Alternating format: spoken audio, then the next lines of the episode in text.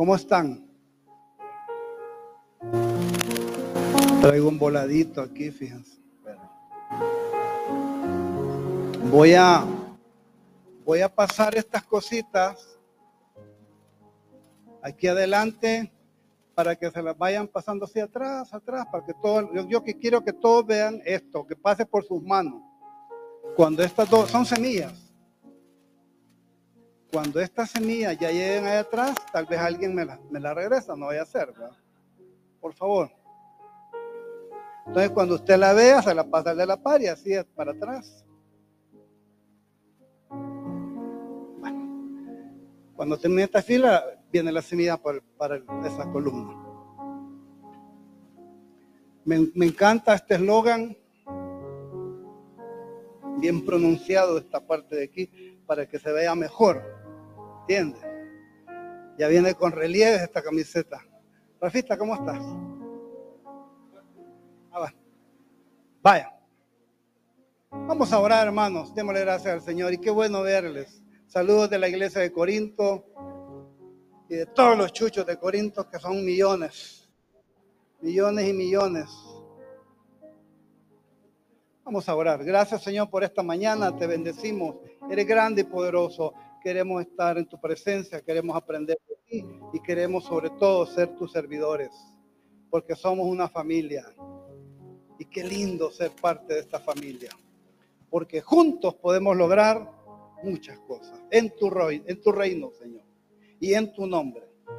Gracias, porque es en tu nombre que hemos orado. Amén. Me encanta este concepto de que somos una familia, hermanos, porque eso somos en las buenas y en las malas, ¿verdad? Es bonito cuando uno tiene dificultades, nos, nos unimos, nos visitamos, nos ayudamos. Es un regalo de Dios. Y ser parte de una iglesia es necesario. Hay gente que se ha quedado eh, en el aire, ya no quisieron ir a iglesia y, y, dicen, ah, en línea yo estoy en una iglesia, pero no es así, hermano. Yo necesito el contacto de los hermanos, necesito un abrazo, necesito ver a aquellas personas que, que, amo.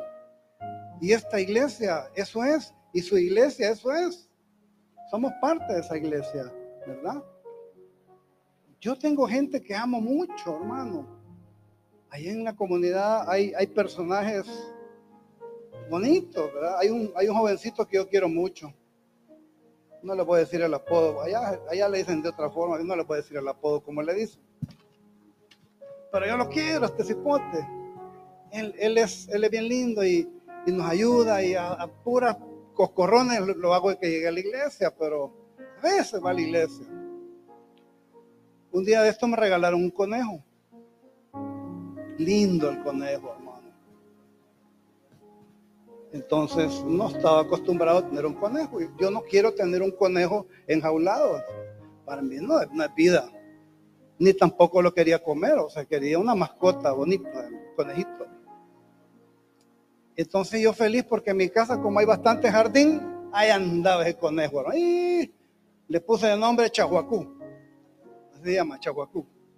Entonces, lindo el conejito, hermanos. Miren, que brincaba, mi, mi perrita Canela lo, correteaba, pero al final amigos y todo, todo en paz. ¿verdad? Yo feliz con mi conejito y nos encariñamos de él. Le tomé fotos, chahuacú, para mí muy importante, ¿ya? Y un día con mi esposa sembramos unas plantas para el jardín y fuimos a comprar las plantas, hicimos el jardín bien lindo y el día siguiente Chahuacú había comido dos plantas bárbaro. Y yo tirándole comida de otro para que, que no viera las plantitas. Que hermano, como que era sándwich que, que yo le había puesto ahí. Entonces le dije a mi esposa, mira, o chahuacú o las plantas, escoge. Imagina una mujer que va a escoger. La mujer no va a escoger el conejo, hermano. Las plantitas, ¿verdad? Vaya, pues vamos a regalarlo. Yo no quería regalarlo, fíjense, pero ni modo. Usted que cuando el Señor le dice algo hay que acatar, ¿verdad? Entonces yo quería una persona que lo cuidara, que lo cuidara. Y por cierto, ese día estaba este muchacho en mi casa, este Eduardo que le cuento. Ahí estaba. Y, él oyó, echó todo el rollo. Y me dice, hermano, yo lo puedo cuidarme. Yo tengo una jaula grande. Mira, tenés que cuidarlo bien porque es, mi mascota. No, hombre, sí, que yo lo voy a cuidar, que no es que. Y él me hizo unos trabajitos en mi casa, terminó el trabajito, se llevó el conejo. El día siguiente lo vi. Mira, Eduardo, que está Chahuacú. Que ayer me lo comí, me dijo. Se lo cenó, hermano. Qué bárbaro, Dios. Este es salvaje, hermano. Porque, son, porque lo quiero, no le dije nada, hermano. Por eso es importante ser familia, ¿verdad? Bueno, anécdota, hermano, de mi vida, una de tantas. Les voy a contar otra. Les voy a contar otra que esta es muy importante. Yo quiero mostrarles una foto. Yo les voy a indicar cuando pongan las fotos. ¿Tienen la foto, verdad, Rafita? Vale. Fíjense que hace como una semana nos visitaron una iglesia de Estados Unidos, a Corinto. Se llama Family Church. Una iglesia muy linda, hermanos. Es una, es una iglesia eh, que tiene mucho trabajo social. Entonces ellos querían llegar a Corinto a hacer algunas obras sociales. Entonces ellos ayudaron a unas familias para poner su techo, hicieron algunos eh, eh, arreglos en nuestra iglesia, muy bonito. Entonces ellos llegaron dos días. Y fue un convivio bonito. Ellos, ellos, gente linda, gente buena, compartiendo. Había de todo, jóvenes, niños, etc. Entonces ellos andaban buscando qué hacer, hacían esto, hacían aquello. Bien bonito el tiempo, hermano, muy bonito el tiempo con estos hermanos. De repente ellos vieron en la iglesia, nosotros tenemos un pozo de aquellos que, ¿ya? De, no sé cómo llaman ese tipo de pozo, de bomba que hay que hacer una palanca así. Pero se nos había arruinado de hace como un año. Y la organización que, nos lo puso no, no, tuvo el tiempo para repararlo. Entonces ahí lo teníamos arruinado el pozo. Y los hermanos vieron el pozo. ¿Qué tiene este pozo? Está trabado, no sale agua, la palanca está dura, que no sé qué. Uno de ellos trabajaba, trabaja en la reparación de esos pozos allá en África. Wow. Entonces dijo el hermano, vamos a arreglarlo. Y ese pozo tiene 77 metros. Es un variaje que tiene, que tiene 77 metros. Había que sacar ese betón de varilla, que la última vez lo sacaron, pusieron un tecle y entre varios se fueron a comprar unas herramientas, pero lo primerito que hicieron, ¿saben qué fue? Eso me llamó la atención. La foto número uno. Estos hermanos, no, la otra. No, la otra. Ahí está. Casi no se ve, hermano se pusieron a orar. Ahí están orando por el pozo.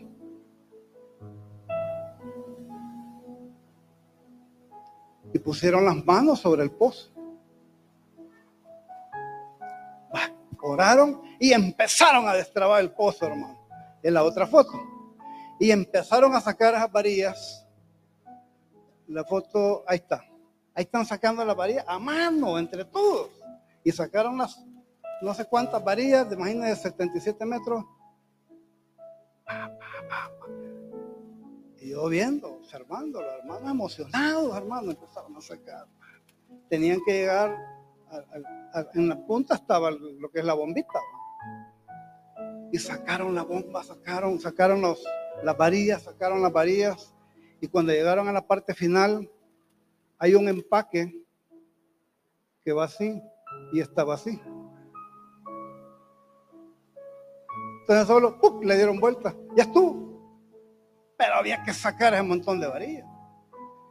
Y cuando vieron lo que era, y empezaron a armar y, lo empezaron a, meter otra vez las varillas, y de repente empezaron a probar, y cuando empezaron a probar, empieza a salir el agüita, hermano. Y cuando el agua empezó a salir del pozo, mire, toda la gente empezó a aplaudir y, y a darle gracias a Dios.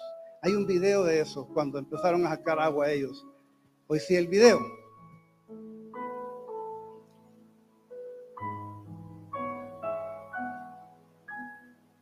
Creo que ese. Si es video, dale clic.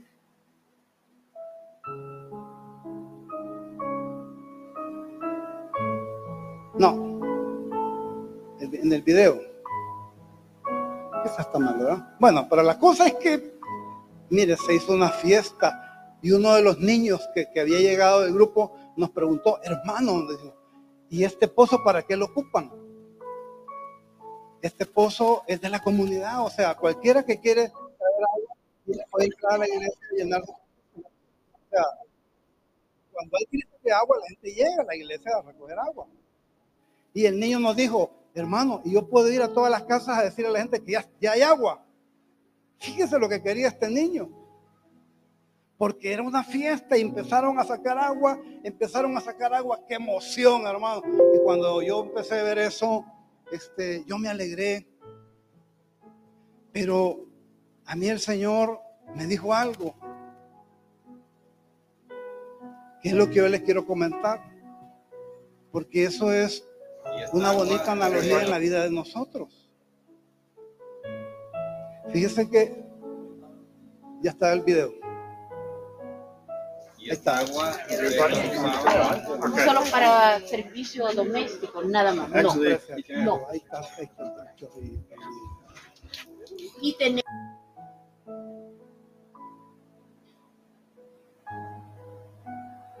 Yo siento, hermano, que a través de esto que pasó, yo puedo discernir tres momentos en la vida de las personas.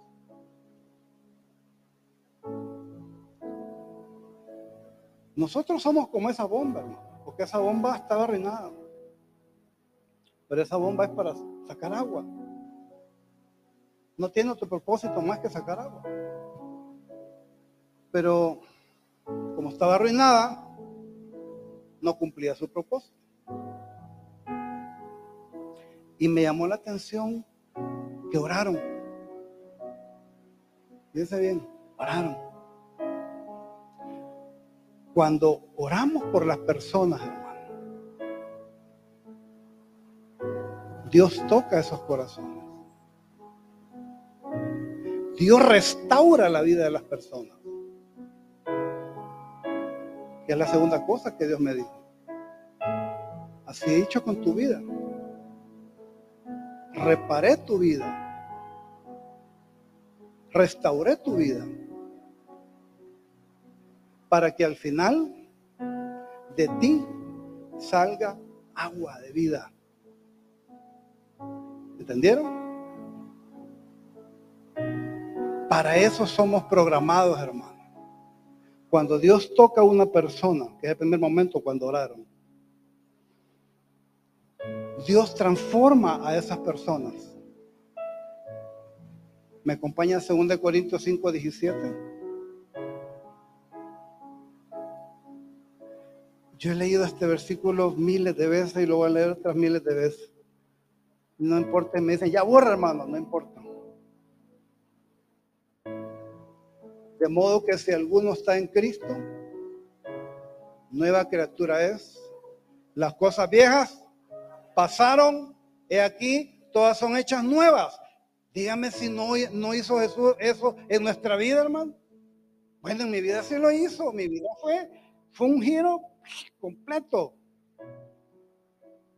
Yo recibí a Cristo en 1982. Y yo me acuerdo, hermanos, que que el Señor empezó a trabajar en mí, mi forma de pensar, mi forma de vivir, y yo empecé a tener un montón de cambios, porque yo recibí a Cristo a los 22 años. Y Dios empezó a restaurar a partir de esa conversión legítima. Por eso es tan importante lo que dice aquí, que somos una familia que, ¿qué dice? Que comparte el qué. ¿Ya? O sea, somos llamados a qué dice? A que nosotros compartamos el qué? El amor de Jesús. Me, gustó algo que dijo Nubia. Hermano, nosotros no estamos para andar condenando a nadie. ¿Quiénes somos para andar condenando a la gente, hermano? Dios solo Dios. El amor de Dios me permite a mí llegar a cualquier tipo de persona. Y no necesariamente el amor de Dios, eh, yo le voy a decir, mira, Dios te ama. Eso no convence tampoco que le diga Dios te ama. O sea, yo tengo que demostrar con mi vida ese amor de Dios hacia ellos. No sé si me explico. Es una acción, pues. Es como que yo le diga a mi señora, yo te amo todos los días, pero, pero solo paso peleando con ella. O sea, mm, espérate, me decís que me amas, pero solo peleando pasás. No, ¿por qué? Porque el amor tiene que ser traducido en acción. Entonces viene el Señor, transforma nuestra vida como arreglaron esa bomba. Y cuando ya fue arreglada esa bomba, empezó a cumplir su función. Ahora, ¿cuál es nuestra función, hermano? Miren, el Señor nos da unas enseñanzas, me acompañan al libro de Juan. La semilla va, va caminando, ¿verdad? Van pasando la semillita o quedó ya hasta, ya la pasaron. ¿Dónde va la semilla? Quiero ver. Mm, no me la vayan a, hermano, hermano, somos cristianos. Usted pregúntese de qué árbol es esa semilla. Tal vez para bonsai, no sé. Juan 7, 38. Cuando recibimos a Cristo y nos convertimos en criaturas nuevas, personas nuevas, dice San Juan 7:38, el que cree en mí, ¿qué? Como dice la escritura, ¿qué dice? De su interior dice, correrán ríos de agua viva, es como la bomba. Pues. O sea, esa agua viva es Jesús. ¿Ya? Y cuando, cuando Jesús toca mi vida, esa agua viva fluye de lo más interior de mí. Por eso tenemos la capacidad de amar. Yo he conocido gente que ha sido amargada, pero cuando recibieron a Cristo, el Señor cambió su corazón y se convirtieron en personas completamente diferentes. Me acompañan al, libro, el mismo San Juan, capítulo 4 San Juan 4, versículo 13. San Juan 4, 13. La semilla, la semilla, ahí está. Ya cayó la primera, la otra. Gracias. Ya todos la vieron, ¿verdad? La otra semilla por allá anda. San Juan 4, 13. Respondió Jesús y le dijo, Cualquiera, oiga bien, cualquiera que bebiere de esta agua volverá a tener sed. En una plática con la mujer samaritana, ¿se acuerdan, verdad? Versículo 14. Mas el que bebiere del agua que yo le daré, no tendrá sed jamás, sino que el agua que yo le daré será en él una fuente de agua que salte para vida eterna. O sea, obviamente no estamos hablando del agua eh, física, sino de algo espiritual, hermano, algo que sale de nosotros y, y esa bendición llega hasta la eternidad. Hasta la eternidad. Quiere decir que nosotros somos una fuente de agua que tiene que servir para dar a los demás. O sea, una bomba de agua, ahí está, gracias hermano, por su sinceridad. O sea, una bomba en sí misma no es para ella misma el agua, hermano. La bomba es para compartir. ¿Me entiende? Por eso la puerta de nuestra iglesia siempre tiene que estar abierta, porque si alguien quiere llegar a, traer agua, va, a entrar, pues. Porque si está siempre cerrado, me dice, ¿usted cómo es que dijo que va a regalar agua y está con llave la puerta? Tiene razón. Entonces, imagínense las posibilidades que nosotros como cristianos tenemos en este mundo, hermano, si, si de nuestro interior corren ríos de agua viva, agua bendita, agua de Jesús, el, Jesús mismo, pues. Eso es el amor de Dios. Cuando yo reparto el amor de Dios, yo estoy eh, repartiendo esa agua de vida, hermano. Yo soy el agua de vida. Jesús nos dijo, pues, ¿cómo es que un cristiano puede decir que tiene agua de vida y tú lo ves es un gran criticón, malcriado, egoísta, peleonero, pícaro?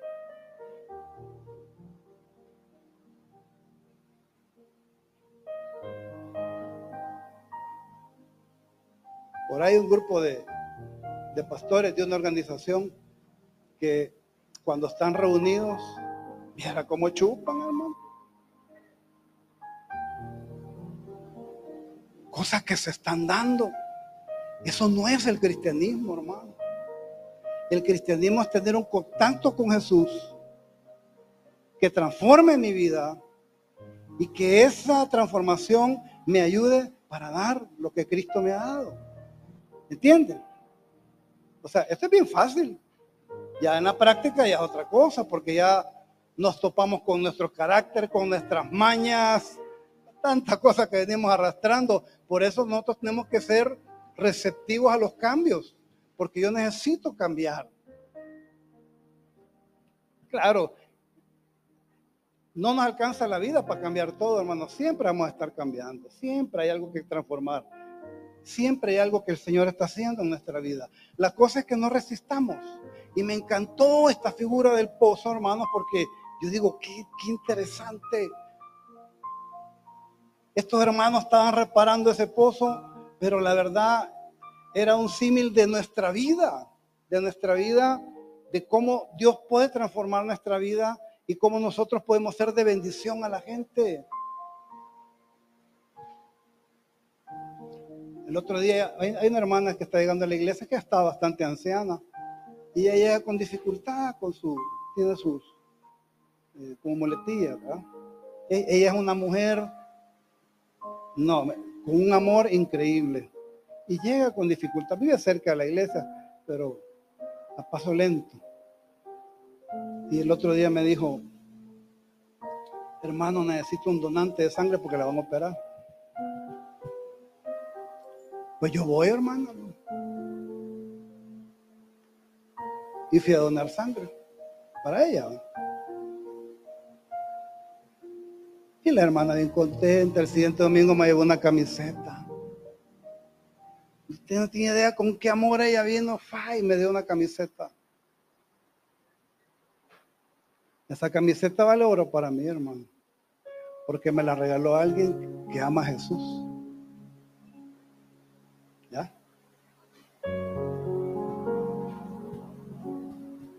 Dice el versículo 15 de San Juan 4, la mujer le dijo, Señor, cuando ya vio que no estaba hablando del agua del pozo, la mujer le dijo, dame esa agua para que no tenga yo sed ni venga acá a sacarla. Dame de esa agua. Entonces, hermano, así se llama este mensaje, dame de esa agua.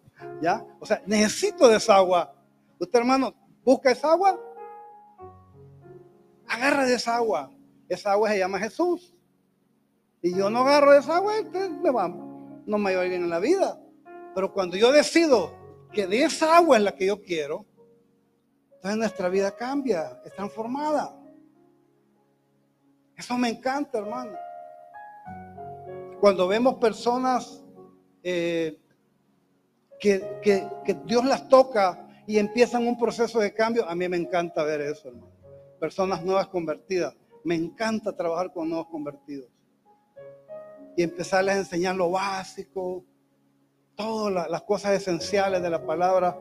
De, hecho, les tiro una, una, petición que me ayuden a orar. Tenemos una meta el próximo año. Vamos a fundar una iglesia más en una comunidad que se llama Chilama. Así que le entramos con tanqueta incorporada en, en enero. Ya estamos formando los equipos esa comunidad, este, ya habíamos trabajado en ella, pero nos sacaron correteados las pandillas. Pero hoy que ya no hay, como están guardados, entonces ahorita tenemos que aprovechar. Tenemos unos 20 años de margen para trabajar ahí. Entonces, hermano, Qué bonito, vamos a ir a esparcir el amor de Jesús. El otro día llegamos a esa comunidad a repartir unos filtros de agua. Mira qué linda la gente, hermano. Qué gente más linda es.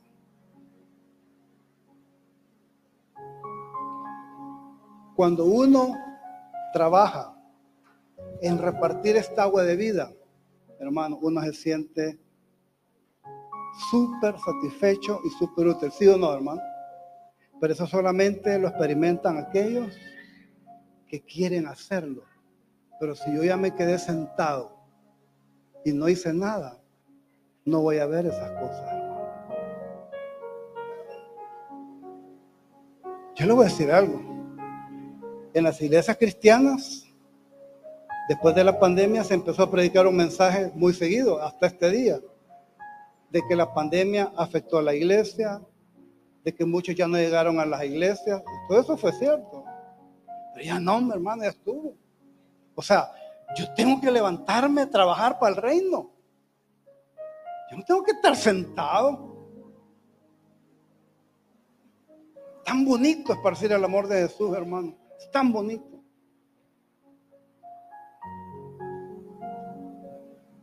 Y el Señor nos da grandes satisfacciones.